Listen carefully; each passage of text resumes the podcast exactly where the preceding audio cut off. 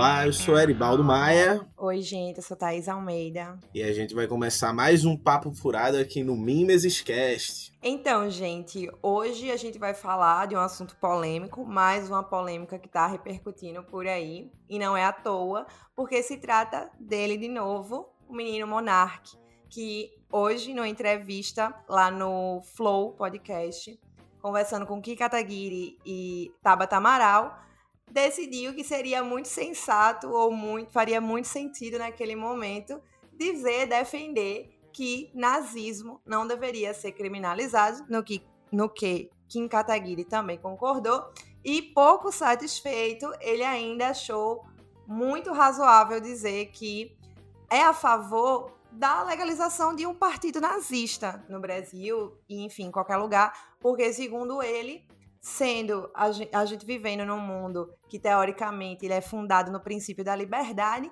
por que não a liberdade de ser nazista?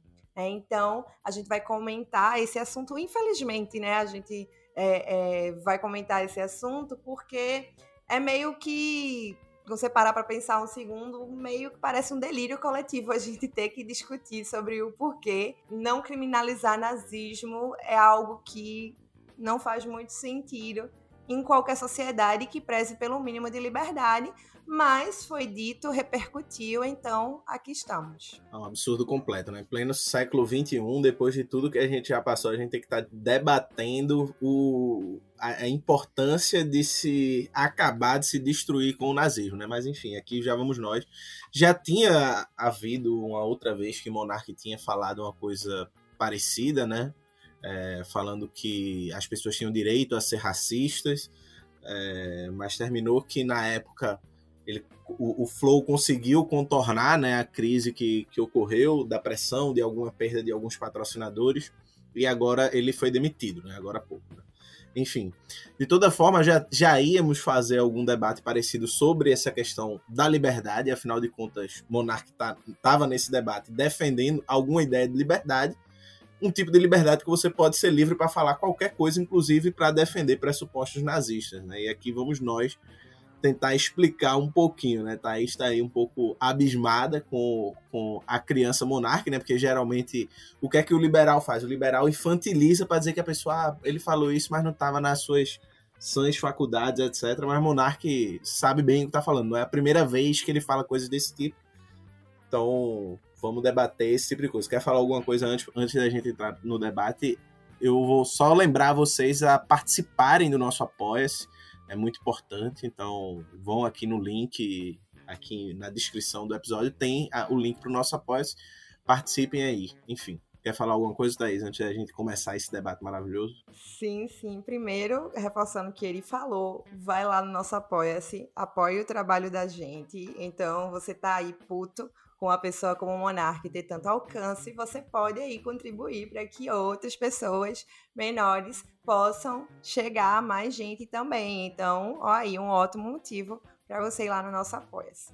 Mas é isso, Eri. Realmente eu tô abismada, porque assim, para quem não sabe, há, há, algum tempo já que eu não habito mais nesse local sombrio, que é o Twitter. Então, ainda bem, muitas coisas eu não fico sabendo, mas isso aí, hoje eu tava de boa aqui, uh, preparando aulas, minha irmã chegou e disse: Nossa, Monarque acabou de dizer que deveria ser legalizado o partido nazista. E na hora eu ri, achando que tipo, ela tava dizendo uma piada, né? Mas já disse: Não, é real. Eu, ah, entendi. Nossa, para um segundo para pensar aí.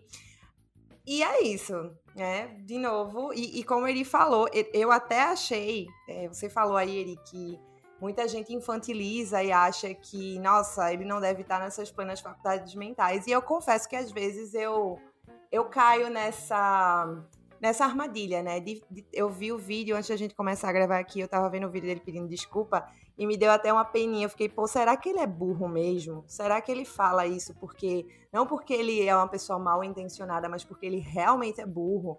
Sendo que aí realmente ele falou, lembrou que ele já tinha defendido o direito de ser racista. Então, realmente não me parece ignorância. Né? E não me parece que ele realmente se arrepende. Eu acho que é aquele caso típico de ai, perdi patrocinadores, repercutiu muito mal, ninguém tá me, me apoiando, então eu vou ter que pedir desculpa. É o único que, a única coisa que você pode fazer, porque ninguém vai me dar razão, né? E aí é isso, é, um, é uma coisa recorrente, e isso significa, na minha opinião, que ele não mudou o pensamento dele desde o episódio que ele defendeu o direito de ser racista. Então, acredito que ele realmente pensa dessa forma, que ele realmente acredita nisso, de que é muito coerente com a sociedade que se pretende democrática permitir o racismo e o nazismo como direitos individuais. Então, acho que uma boa aí é a gente começar questionando esse conceito de liberdade, que ele está se baseando para defender isso. acho que tem um, um, ponto importante, né, que é todas as correntes políticas, seja elas quais forem, elas defendem a liberdade. Né? É, nenhuma vai dizer assim, ó, nós somos a favor da opressão aqui, nós queremos oprimir mesmo. Todas elas, inclusive o nazismo, se dizia defensor da liberdade, né? ainda que essa liberdade tivesse que ser realizada exterminando um grupo social, né? no caso do nazismo, tinha um, um foco especial nos judeus, mas haviam pessoas não brancas, é, gays, lésbicas, ciganos, comunistas, anarquistas, enfim é, todo um conjunto social que foi exterminado no Holocausto, né, no Holocausto nazista, mas ainda assim defendendo ideias de liberdade. Então, acho que um ponto importante é, na psicanálise, o pessoal sempre diz isso, né? qual, é, qual é o significante que você está defendendo por trás dessa palavra, né? Então, assim, se todo mundo defende liberdade e ninguém se entende, há divergências brutais, é, é porque existe algum tipo de diferença de liberdade, né? Há, há conceitos diferentes de liberdade. Esse tipo específico de liberdade que, que Monarque defende, ele é descrito por um, por um, teórico liberal, vou citar um teórico liberal aqui para o pessoal não dizer assim, ah, vai citar marxista, não, vou citar um teórico liberal. É descrito por um teórico liberal, que é o Zaya Berlin, como liberdade negativa. Ou seja, o que é essa liberdade negativa, né?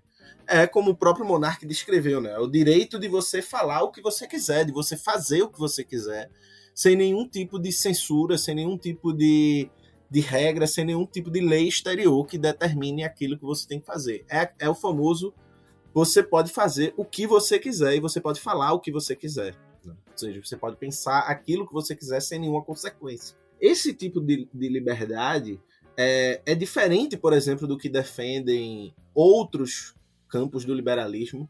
É, por exemplo, William James, do pragmatismo americano, alguns teóricos como Richard Hort, que é um liberal, é, que é um tipo de liberdade social, né? um, um, tipo de liberdade que leva em conta a questão social. Assim como é diferente do tipo de liberdade que é defendido pelo marxismo, né? um tipo de liberdade que também vai levar em conta o aspecto da totalidade social, de que nós não somos seres individuais e que nós temos, como disse monarca, o direito de pensar e, e, de pensar tudo bem, né? Não tem como controlar o pensamento, mas de falar qualquer tipo de porcaria, de agir de qualquer maneira, porque isso tem repercussão societária para o outro. Né? Ou seja, é, defender, por exemplo, a existência de um partido nazista é você defender o direito de que um grupo social haja e se articule politicamente para o extermínio de outro, de outro grupo social. Isso é, um, isso é a barbárie, né? não é uma, uma, um debate de opiniões, não é um debate democrático. Enfim, esse tipo de liberdade ele é muito comum e já estava lá nos berço, no berço do liberalismo, essa concepção de liberdade individual muito forte. Né? E Axel Honneth, que é um teórico da escola de Frankfurt e é um teórico liberal, né, do que se chama de liberalismo comunitário, é, que ele vai chamar isso de uma patologia da liberdade. Ou seja, por que uma patologia da liberdade? É porque é algo que se apresenta para a gente como liberdade, Porém, quando ela se realiza, ela se realiza como o seu oposto. Né? O exemplo é o exemplo que. Exemplo didático é o que aconteceu hoje com essa repercussão do caso de Monark. Né? Ou seja, você, ele está lá defendendo a liberdade, um tipo de liberdade que é defendida, por exemplo, por, principalmente pelos libertários, né? os ANCAPs, né? Mises, é, Hayek, Friedman. Eu trouxe até uma frase de Mises para a gente ler daqui a pouco. Né? que, enfim, E esse tipo de liberdade que você, o sujeito é livre para fazer o que quiser, que não tem que ter nenhuma esfera social de responsabilidade, nenhuma esfera social ético-moral da qual o sujeito é livre para falar e fazer o que quiser, ela se realiza nesse sentido. Ou seja, daqui a pouco as pessoas estão defendendo o direito de pessoas terem o direito de dizerem que querem que um determinado grupo social seja morto, seja inferiorizado, como nos dois casos de Monarque, né, dizendo que as pessoas têm direito a ser racista, ou seja, é o direito de você inferiorizar um, um certo grupo social. No caso do, do, nazismo, o direito de você matar um certo grupo social, de você exterminar um certo grupo social. Né? Ou seja, essa ideia de que esse tipo de liberdade que está lá em germe, né, no liberalismo, e dentro do neoliberalismo, dentro dessa corrente ANCAP, é, libertária, germina e, e, e, ganha sua forma mais bem acabada, o, na verdade ela se realiza não como uma liberdade, ela se realiza como seu oposto, como uma opressão, né? Ela se realiza como um direito de livre oprimir. É por isso que Honneth vai chamar de uma patologia da liberdade. Né? Acho que esse conceito de Honneth é muito bom para a gente ver né? E, e, e o, o, Brasil, que é a terra de Paulo Freire, é uma terra didática, né? A gente conseguiu dar um, um, um exemplo didático para o conceito de patologia da, da liberdade de Axel Honneth. Exato, perfeito, Eri. E é exatamente por aí que eu comecei a pensar essa questão também, porque é, você falou um ponto que é crucial aí. Ninguém, nenhum movimento político, nenhum movimento social vai dizer que está lutando em prol da opressão. Todos eles vão se colocar em prol da liberdade. Em certa medida, isso até é verdade. A questão que tem que ser feita aqui é liberdade para quem?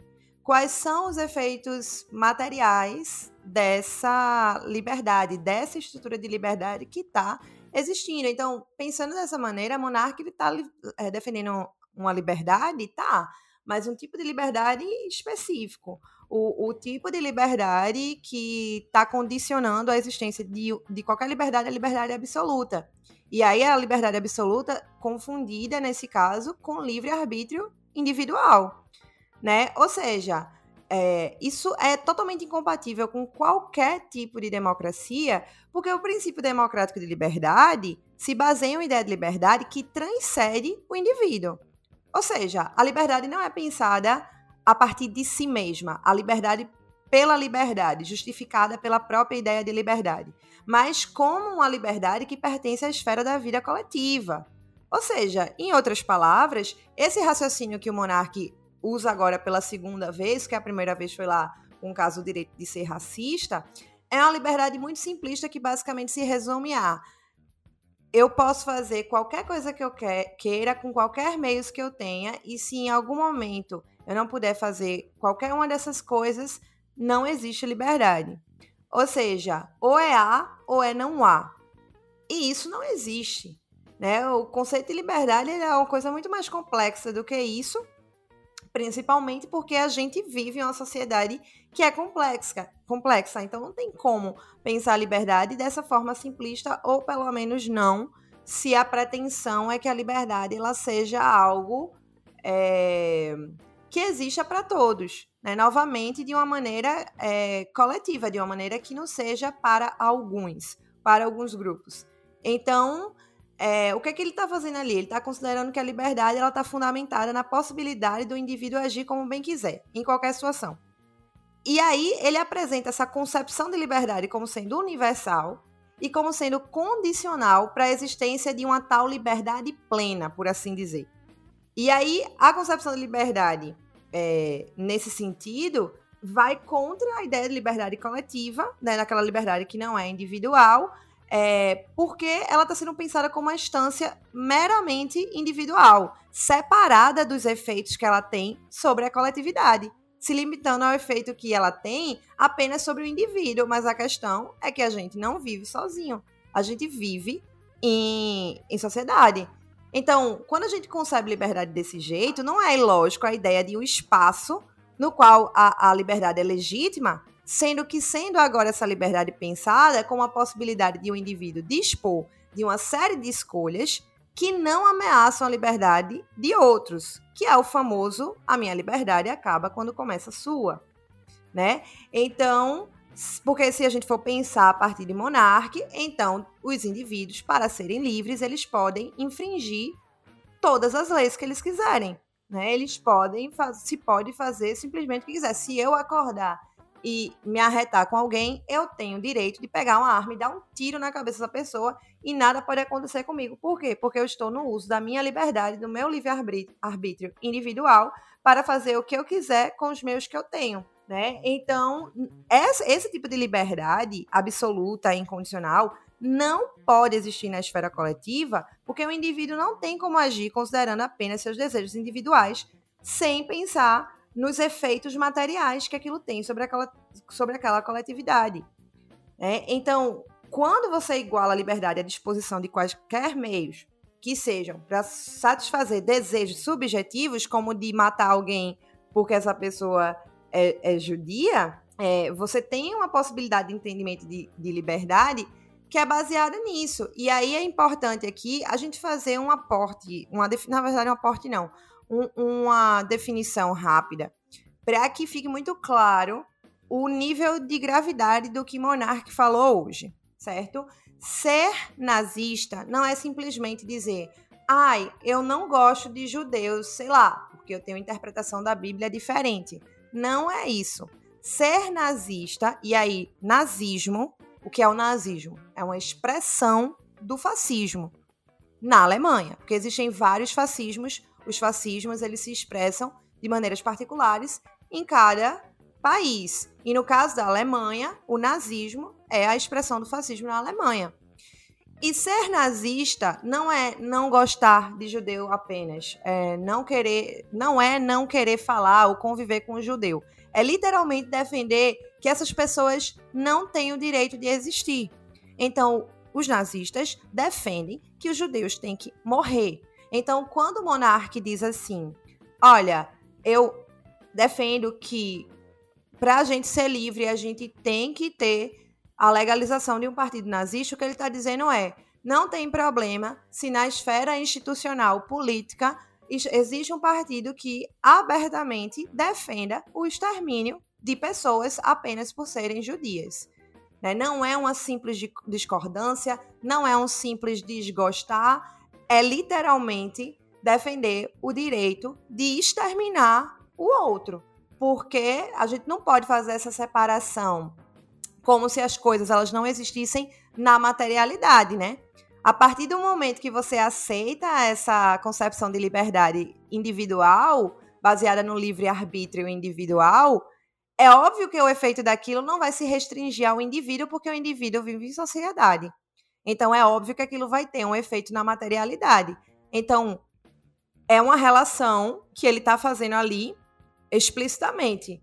Eu no âmbito aqui da, da defesa da liberdade, tudo bem se essa defesa da liberdade tem como consequência o efeito de literalmente tirar a vida de pessoas.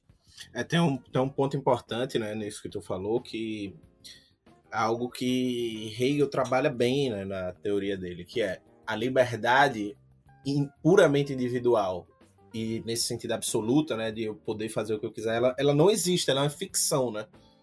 Ela, ela é uma ficção porque não existe um sujeito, não existe esse sujeito absolutamente isolado, da qual sua vontade está isolada do mundo, né? Então Hegel vai dizer, só é possível haver liberdade dentro de um conjunto ético, ou seja, você tem que ter um, uma liberdade acompanhada de responsabilidade ética. Né? Ou seja, a liberdade ela não é vazia em si, ela não é um, algo puramente negativo, né? ela tem uma positividade, ou seja, ela reverbera consequências, ecos no mundo, né? Para dar um exemplo de, disso que Hegel fala de maneira mais didática e para trazer um ponto que já para tipo, te, te, levantar a bola para trazer questões históricas, que é tem um autor neoliberal, né? Porque alguns bolsominions já estão usando essa treta para dizer assim: ah, mas o comunismo também matou milhões de pessoas e também é violento, etc e tal, né? Mas tem um autor neoliberal, que é o Gary Becker, que ele dá um exemplo, o seguinte, isso foi numa palestra, ele disse o seguinte, veja, liberdade é, é, é cálculo de custo e benefício, puramente individual. Então, ele disse assim, se eu estava aqui chegando para dar essa conferência e a vaga de estacionamento estava lotada. Só tinha vaga de estacionamento na frente de um hidrômetro. nos Estados Unidos, aqui no Brasil eu não sei, eu acho que é também, mas nos Estados Unidos, se estacionar na frente de um hidrômetro, você paga multa. Por quê? Porque se acontecer um incêndio, o bombeiro tem que estacionar do lado do hidrômetro para ele encaixar a mangueira no hidrômetro e combater o incêndio. Então é uma questão de responsabilidade social você não estacionar perto do hidrômetro. Então ele disse, só tinha vaga perto do hidrômetro. Eu calculei, para eu chegar a tempo e não me atrasar, eu tenho que estacionar nesse nessa vaga que é proibida. E corro o risco ou não de pegar uma multa, vai que passa um guarda, etc. Ou eu posso procurar outra vaga e eu vou me atrasar porque só tem vaga distante. Ele disse: Eu optei por estacionar na vaga proibida. Não recebi uma multa. Ou seja, saiu melhor do que a, do que a emenda. Qual é, qual é, o ponto central dessa história que Gary Becker conta? A concepção de liberdade neoliberal, que é essa concepção de liberdade negativa, ela desconsidera a responsabilidade social. Porque não existe o outro. O outro, ele é sempre visto como uma ameaça à minha liberdade. Ou seja, todo o campo social, todo o campo de contato com o outro é um campo de agressão à minha, à minha liberdade. E isso gera o que Hegel chama de fanatismo. Ou seja, Hegel, quando vai fazer uma crítica aos momentos mais violentos da Revolução Francesa, Hegel vai dizer que foram momentos fanáticos. Ou seja, a pessoa quer, quer tanto que seu desejo se realize que tudo que não seja consonante, tudo que não esteja socialmente vibrando, por assim dizer, na mesma frequência do meu desejo, está passível de ser eliminado, de ser excluído do mundo, porque a única forma de eu realizar meu desejo é excluindo tudo aquilo que não é igual a ele. Ou seja, Hegel vai dizer que esse tipo de liberdade negativa, que é um tipo de liberdade que não gera responsabilidade, que não cria vínculo ético com o outro, ele facilmente pode descambar para o fanatismo. Não porque a pessoa está extremamente apegada à sua ideia, mas porque a pessoa não tem referencial ético com o outro. Só consegue reconhecer como livre a sua própria imagem. Né?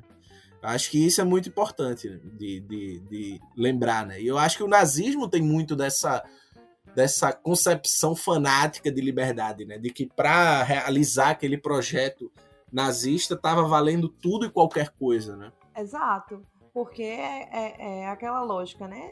Se está defendendo uma liberdade, sendo que é uma liberdade fundamentada em princípios é, que aceitam a existência de apenas um grupo social. Então, para essa liberdade se efetivar, vários grupos sociais eles não podem ter a sua própria liberdade efetivada. Né? Então, é sobre isso também o debate, porque a gente fica nesse chove não molha, nessa, nessa questão que parece não ter solução quando se pensa liberdade a partir da forma como o monarca está pensando, que é ou a liberdade é absoluta ou não é. É um tipo de discussão completamente inútil. Não vai levar a canto nenhum por causa do que ele acabou de falar. É impossível viver em sociedade e ter uma liberdade que seja totalmente irrestrita. Então, essa discussão, ela não faz sentido, ela é completamente inútil, ela leva nada a canto nenhum. O tipo de, de, de discussão que a gente tem que ter é qual tipo de liberdade nos interessa mais enquanto sociedade. Até porque liberdade não é algo biológico que dá em árvore, fruto da natureza. É historicamente determinada. E aí tu fala também da questão da, da comparação com as, as experiências da União Soviética, e realmente isso ainda coloca um outro ponto é, histórico importantíssimo. Primeiro, na verdade, coloca alguns pontos e a gente só pode mencionar alguns, porque senão é, seria impossível, que é, isso abre caminhos mil para discussões, mas primeira coisa que, que eu percebo muito que pode é, levar alguns questionamentos, questionamentos válidos, porque alguém pode dizer assim, é, mesmo que não concorde com, com racismo, com nada, a pessoa pode se questionar o seguinte, pô, mas realmente faz sentido isso, né? É, se eu não tenho uma liberdade absoluta, então eu não sou livre. Ou então alguém pode até não concordar com o monarca, mas questionar. É um questionamento muito possível pelas coisas que eu via correndo no Twitter, que era o seguinte: pô, mas tem como o monarca ser racista, sendo ele mesmo não caucasiano? Eu tava falando com ele agora há pouco, né? Na verdade, não sei o que é que monarca se considera. É, mas assim, eu acho que é, é óbvio que não é caucasiano, que como ele se define eu não sei. Mas é um, um questionamento que poderia surgir também. Alguém pode perguntar: ah, mas Monark não, não é branco. Ele pode ser racista? Sim, ele pode. Porque o racismo, ele também é historicamente determinado. O racismo, a forma como a sociedade ela vai expressar seus racismos, depende de fatores históricos. Né? E às vezes a gente cai muito nesse papo, que eu já falei muito no Twitter, quando eu estava lá, né? Eu falava muito sobre isso, que essa ideia horrorosa e racista, essa é uma ideia racista, de que a história da Europa é sinônimo de história de branco. Não é. Essa é uma fala racista certo? E por quê? Porque a Europa é um caldeirão de vários povos racializados. A própria palavra slave vem de eslavos, né, que é uma etnia de um povo que está ali pela Europa também, como também os judeus. Então, é importante se colocar aqui. O que Monark está fazendo quando ele diz que a gente deve legalizar o nazismo é sendo racista. Pronto, ele está exercendo o direito que ele acredita que tem de ser racista, que ele já defendeu em outra oportunidade. Essa é uma ideia racista, essa é uma fala racista. O preconceito contra judeus, o antissemitismo, na verdade, é racista. É, então, na Europa existem vários povos. A questão dos irlandeses é uma questão racial, a questão dos judeus é uma questão racial, os mouros é uma questão racial, os eslavos é uma questão racial. A guerra que Hitler promoveu contra a União Soviética foi uma guerra de natureza racial. Então, assim, você pode ter todas as discordâncias do mundo com a experiência do stalinismo ou com qualquer outra experiência é, da União Soviética ou, ou experiências relacionadas a, ao socialismo, mas não existe fundamento histórico e sociológico que permita afirmar que se tratam da mesma experiência. Vou repetir: você pode discordar das, do stalinismo, você pode, inclusive, apresentar bons argumentos para defender o seu ponto. Ainda assim, isso não torna o nazismo algo similar, uma experiência histórica igual à experiência do stalinismo. Até porque o próprio nazismo se volta contra a União Soviética para exterminar a União Soviética com base não apenas na guerra, não apenas, apenas nas alianças de guerra, mas no fundamento racial. Em 1941, se iniciou a maior operação militar da história até então, que foi a Operação Barbarossa, que foi a invasão da União Soviética por Hitler. É, 3 milhões e meio de soldados alemães foram mobilizados para destruir a União Soviética. E foi essa guerra, ela foi concebida como uma guerra de extermínio. Isso não é uma questão de opinião. Né? Isso foi o fundamento da Operação Barbarossa. Então, foi uma guerra de extermínio. Uma guerra de extermínio de povos inferiores. Essa expressão era usada, não sou eu que estou usando. Essa expressão era usada pelos alemães. É uma guerra de extermínio contra os povos inferiores. O, a, a guerra antissemita e a limpeza racial da Europa de Hitler não começou com os campos de concentração. Os campos de concentração estão surgindo ali na Alemanha ali quase que ao mesmo tempo, um pouquinho depois da Operação Barbarossa. Então, na verdade, a limpeza racial que Hitler defendia e da qual foi reflexo o Holocausto começou com a guerra de extermínio contra a União Soviética. Né? Inclusive, é, não sei se vocês sabem, mas existia, quando a, os alemães lutavam em outros lugares, meio que uma ética de guerra, vamos colocar bem entre aspas, sobre como se tratava o inimigo. Porque se você for pensar como historiador, como historiadora, o que, que é a guerra? A guerra, ele, ela é o momento do caos. A guerra é o momento onde não existe lei, onde não existem convenções, ou pelo menos não existem, deixa eu me corrigir, né? Não existem as mesmas convenções sociais que estão valendo em períodos, entre aspas também, de paz. Então a guerra é um momento que as convenções mudam, mas existem alguns limites que mesmo em guerra não se ousava ultrapassar, como por exemplo, um, sei lá, atacar o inimigo enquanto eles dormem. Né? Ou sei lá, vou dar um outro exemplo banal, mas só para que vocês compreendam o raciocínio que eu estou é, levantando. uh, sei lá, o, se combinou, se sabe que vai ter uma batalha tal hora e os caras atacam antes para pegar de surpresa. Né? Então, assim, essas coisas que seria meio que sacanagem, vamos colocar dessa forma, não eram feitas. Existiam mesmo numa situação em que as regras sociais elas estão ali praticamente inexistentes, existiam limites que não se ultrapassavam mesmo numa guerra. E existem vários registros que mostram que logo no início da invasão nazista na União Soviética, chega uma ordem para as tropas alemãs que as isentava de crimes contra a população civil, porque era outro limite que se evitava ultrapassar. Né, que era é, cometer crimes contra a população civil. Acontecia, acontecia. Mas era algo que se procurava evitar, que, eram que era feito meio que por baixo dos panos e tal mas se recebe essa ordem que dispensava as tropas alemãs de cumprir as convenções de guerra e as normas de conduta e ética que em algum grau foram respeitadas com os inimigos ingleses, com os inimigos franceses. Então, foi uma guerra de genocídio racial, isso tem que ficar claro. A guerra contra a União Soviética, a guerra dos nazistas contra a União Soviética foi uma guerra de genocídio racial. Se falava da Operação Barbarossa como a solução final para o problema judeu. Né? Se falava na, na, na em sair para atacar a União Soviética como a solução final para o problema judeu. Né? E marca, como eu falei, também é nesse momento que marca o início da matança em massa dos judeus.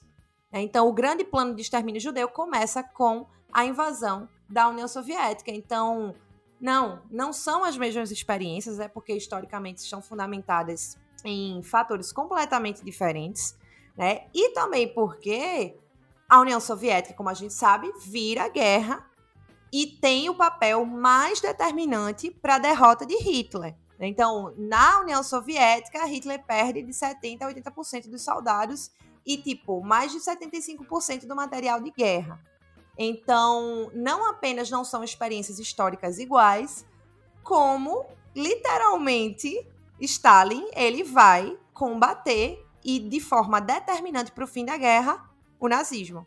Isso, isso é fundamental, né? Porque tá há muitos bolsonaristas, alguns liberais como Joel Pinheiro, né, tá, tá falando exatamente isso, né? Ah, mas se tem que é, criminalizar o nazismo, o comunismo também foi tão violento quanto e assim por diante. Esse, esse argumento é meio, meio é, o famoso argumento da teoria da ferradura, né? É, e como diz o grande João Carvalho, quem usa ferradura é jumento, com todo respeito aos jumentos, né? Mas é, quem usa ferradura é jumento. Mas só para dar um exemplo que, enfim, né? E, e óbvio aqui, né?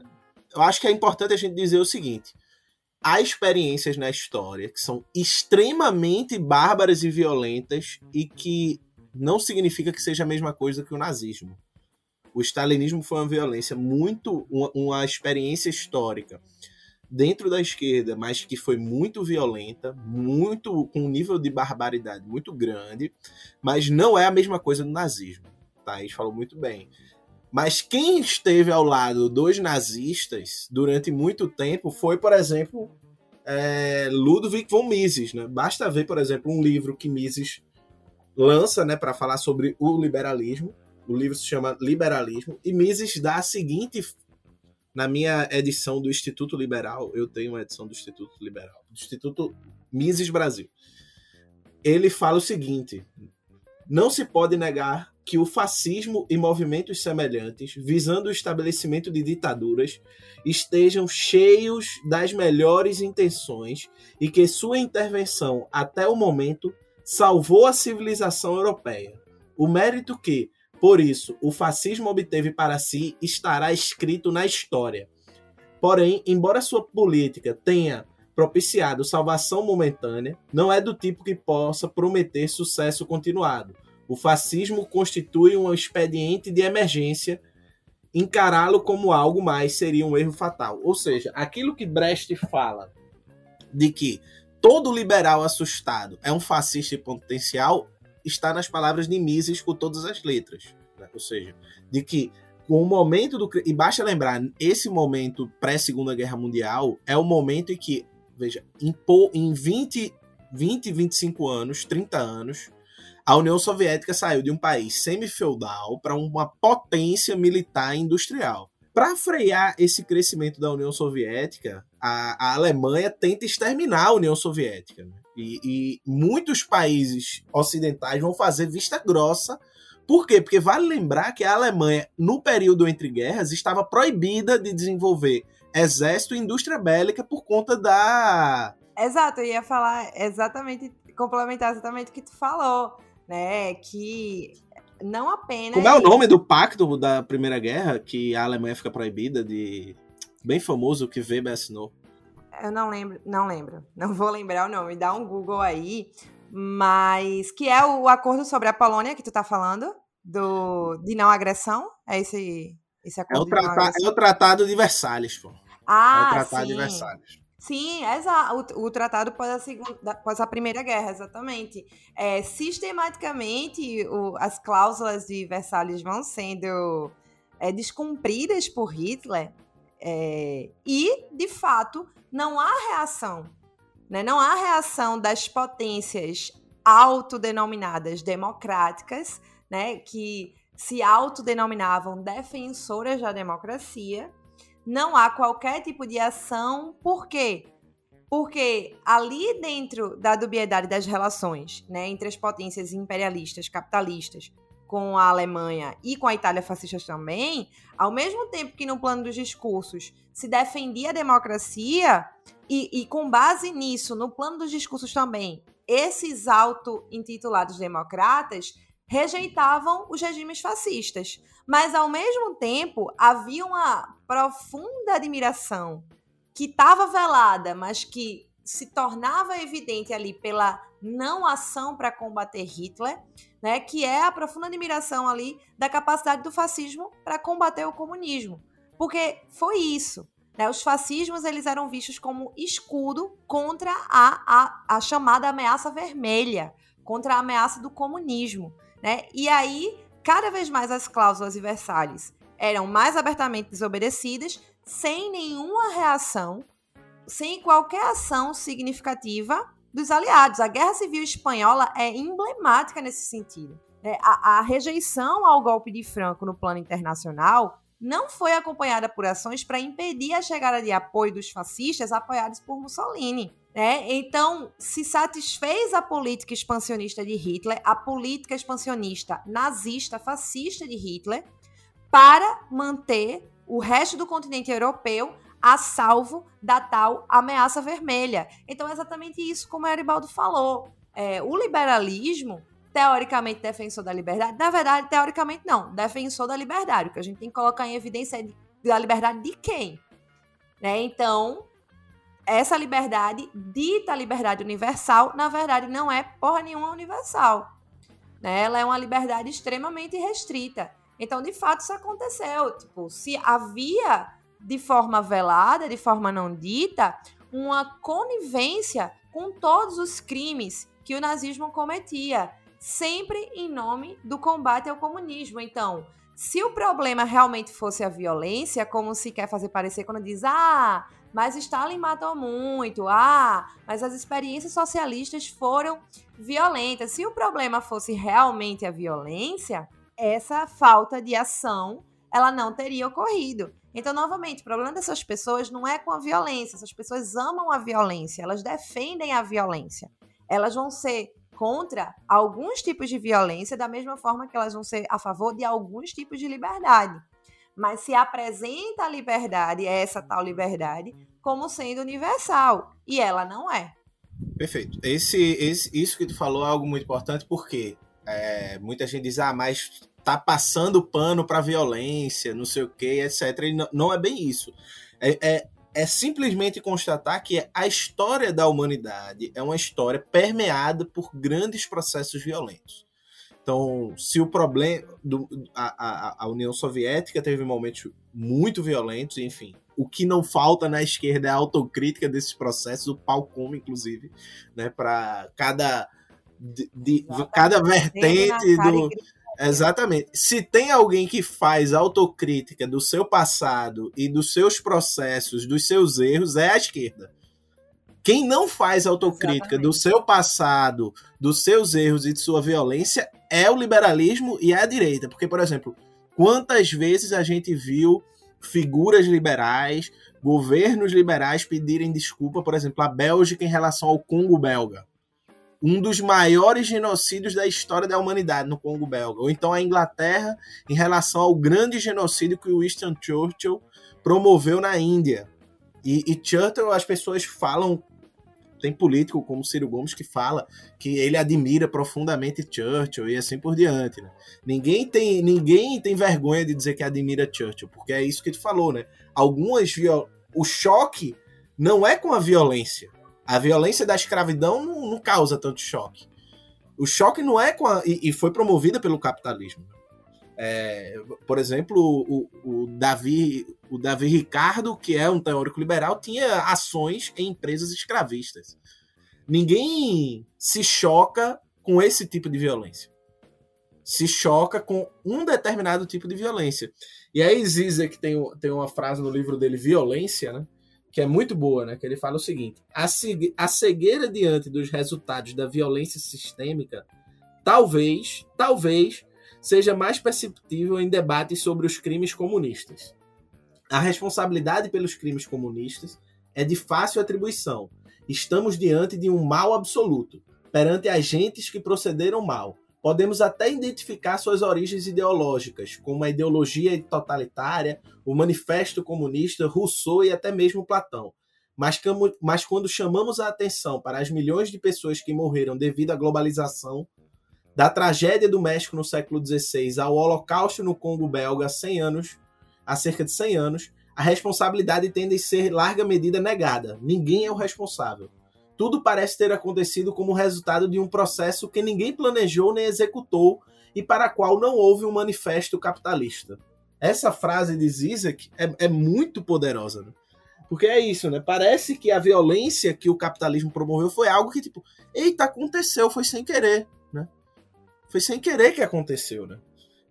Enquanto os comunistas não, eles são a representação do mal absoluto. Né? Exato. Ou então, como, como o Grespan fala lá na série que eu estou fazendo, é, essa violência que o capitalismo promove nem é entendida como violência porque ela é naturalizada, porque o capitalismo se apresenta como natural e sendo natural, inevitável, porque o que é natural é inevitável.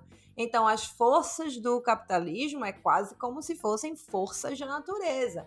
Então, essa violência não é realmente uma violência, porque é um processo inevitável, é quase natural. É, então, e, e, e o que é que é o, nazismo de Hitler? É exatamente a razão instrumental. A razão instrumental levada tão a cabo pelo capitalismo, aplicada ali no extremo, né, que é você subjugar uma população inteira né, dentro ali de, de, uma racionalidade instrumental que é basicamente a concepção de liberdade que Monarca está trazendo, é uma concepção instrumental de liberdade, o que é uma coisa completamente absurda quando a gente pensa que a gente vive, tipo, uma coisa muito básica. É óbvio que eu vou dizer, mas é porque, pô, é meio, meio difícil fugir do óbvio em debates como esse, né? Porque a gente vive em sociedade, pô. É muito simples, você não pode fazer tudo que você quer porque você vive em sociedade. Senão a sociedade ou vai ser de castas, e a gente vai ter na sociedade aqueles que têm o direito instituído de fazer o que bem quer com outros, com outros grupos, que é basicamente a escravidão meio que é isso, né? É, um certo grupo tem direitos absolutos sobre outro grupo. Então, quem e é o nazismo, o, o, nazismo nada mais é do que o colonialismo em território europeu, né? Ele pega Exato. os métodos Exato. coloniais e leva para a Europa, né? Exato, é isso. É, era isso que eu queria falar, exatamente. Acho que para a gente não estourar muito tempo, a gente pode fazer uma, uma rápida, rápido encerramento e para encerrar, eu escolhi uma frase, de minha parte, uma frase de Adorno, né? Um teórico que eu gosto muito, que estudou muito a personalidade autoritária, né? Ele ficou assustado quanto os estadunidenses eram propensos ao fascismo, né? Por que será, né? Até porque, inclusive, é, na época da União Soviética, né? enquanto na União Soviética, com todos os problemas, toda a desgraça, o, o o racismo, por exemplo, já era crime, os Estados Unidos viviam um sistema de segregação racial.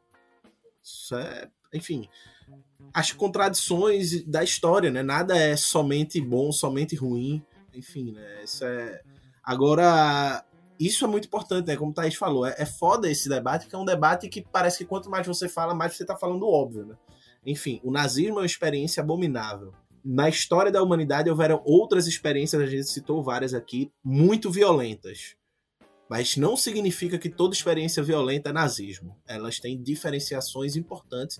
E diferenciar significa, um, não banalizar o conceito de nazismo, para poder, quando surgir é, é, fenômenos proto-nazistas ou propensos ao nazismo, a gente poder identificar com precisão. Por isso que Adorno se dedicou tanto a estudar o nazismo. Mas para falar de essa frase de Adorno, porque Adorno vivenciou, ele foi exilado, ele perdeu o seu melhor amigo, seu professor e seu mestre, que foi Benjamin, que se suicidou fugindo da Gestapo. Enfim, né? então Adorno faz um balanço histórico da experiência nazista e ele diz, e lembrando, Adorno era um crítico ferrenho da União Soviética e do stalinismo. Tá? É, ele diz o seguinte: se tivéssemos fuzilado sumariamente os encarregados da tortura, juntamente com os seus mandantes e os seus protetores extremamente poderosos, isso teria sido mais moral do que abrir um processo para alguns deles. O que de fato eles o, o, fato deles terem conseguido fugir e se manter escondidos por 20 anos altera qualitativamente a justiça que deixou outrora de ser feita em relação a eles. No momento em que se mobiliza uma máquina judicial com seu código de instrução penal, com as batas e os defensores plenos de compreensão, a justiça, de todo modo incapaz de aplicar qualquer sanção que fizesse jus ao crime cometido, já é falsificada, comprometida pelo mesmo princípio segundo o qual os assassinos um dia agiram. Os fascistas são espertos o suficientes para explorar uma tal insanidade objetiva com a sua racionalidade diabolicamente louca. Ou seja, não destruir o nazismo como tem que ser destruído faz com que, como diz Bertolt Brecht, né, a cadela do fascismo esteja sempre no cio. Né? Exato, e, e Benjamin também, um judeu, né? Vale lembrar. É, mas é isso, é isso. Acho que foi perfeita a fala de Eri. E eu encerro lembrando, na verdade, um, uma fala que Marcos Carvalho fez no episódio que eu gravei com ele sobre escravidão no Brasil, que inclusive, se vocês não escutaram, vão lá escutar, gente, porque tá assim, show, show, show. Eu acho que foi o meu papo furado preferido até agora. E Marcos falou lá, algo que eu vou repetir agora sobre essa discussão, é que no final das contas, minha gente, a gente vai para lá, vai para cá, é, é, fala de tal teoria, de tal experiência histórica, mas no final das contas, o argumento mais difícil de ser rebatido é o argumento burro. É o argumento burro, porque o argumento é, racional, minimamente racional, o argumento coerente, o argumento que parte do bom senso e, e da realidade mesmo, é, você consegue contrapor mais facilmente porque você está ali discutindo dentro dos limites da realidade, dentro dos limites do que é aceitável para o mundo da gente. Né? No mundo da gente não é aceitável, não deveria ser aceitável defender que o direito de desejar o extermínio do outro seja um direito individual, porque é isso que Monarque está defendendo. Quando ele diz que se tem direito a ser racista, quando se, ele diz que se tem direito de ser nazista, o que ele está defendendo é o desejo de exterminar um outro como, como direito individual. Ou seja, você está partindo de elementos que não são sequer aceitáveis na sociedade onde a gente vive. Isso torna tudo mais difícil. É como é que você vai discutir com um argumento que não parte da realidade, partindo da realidade. É porque a gente quer rebater partindo da realidade, partindo do bom senso, mas você não vai conseguir fazer isso, ou então vai ser muito difícil fazer quando a outra pessoa ela não está partindo das mesmas coisas. Então, no final das contas, o argu... e acho que essa foi a grande sacada da direita. Essa foi a grande sacada da direita. A, a direita vence o tempo todo porque é muito difícil rebater o argumento que é estúpido. o argumento que é burro. E aí estamos aqui, a gente, numa terça-noite, discutindo, porque alguém foi na internet e achou razoável dizer que é um direito ser nazista. A, a que ponto chegamos? É sobre isso. É isso, pessoal. Vamos encerrar aqui o Mimes Esquece de hoje, falando coisas óbvias, então a gente perde perdão por tanta obviedade, mas enfim, vamos continuar aí na luta. É, não deixem nazistas passar impune, vamos fazer o que puder é, dentro das nossas limitações para não permitir que essa tragédia não se repita mais. Até a próxima, não se esqueça de nos apoiar lá no nosso Apoia-se, que o link está aqui na descrição do vídeo. Cheirinho, até a próxima, pessoal. É isso aí, pessoal. Tchau, tchau. Vai lá no nosso Apoia-se, não deixa de apoiar. Compartilha nosso conteúdo, engaja e é isso. Tchau, tchau.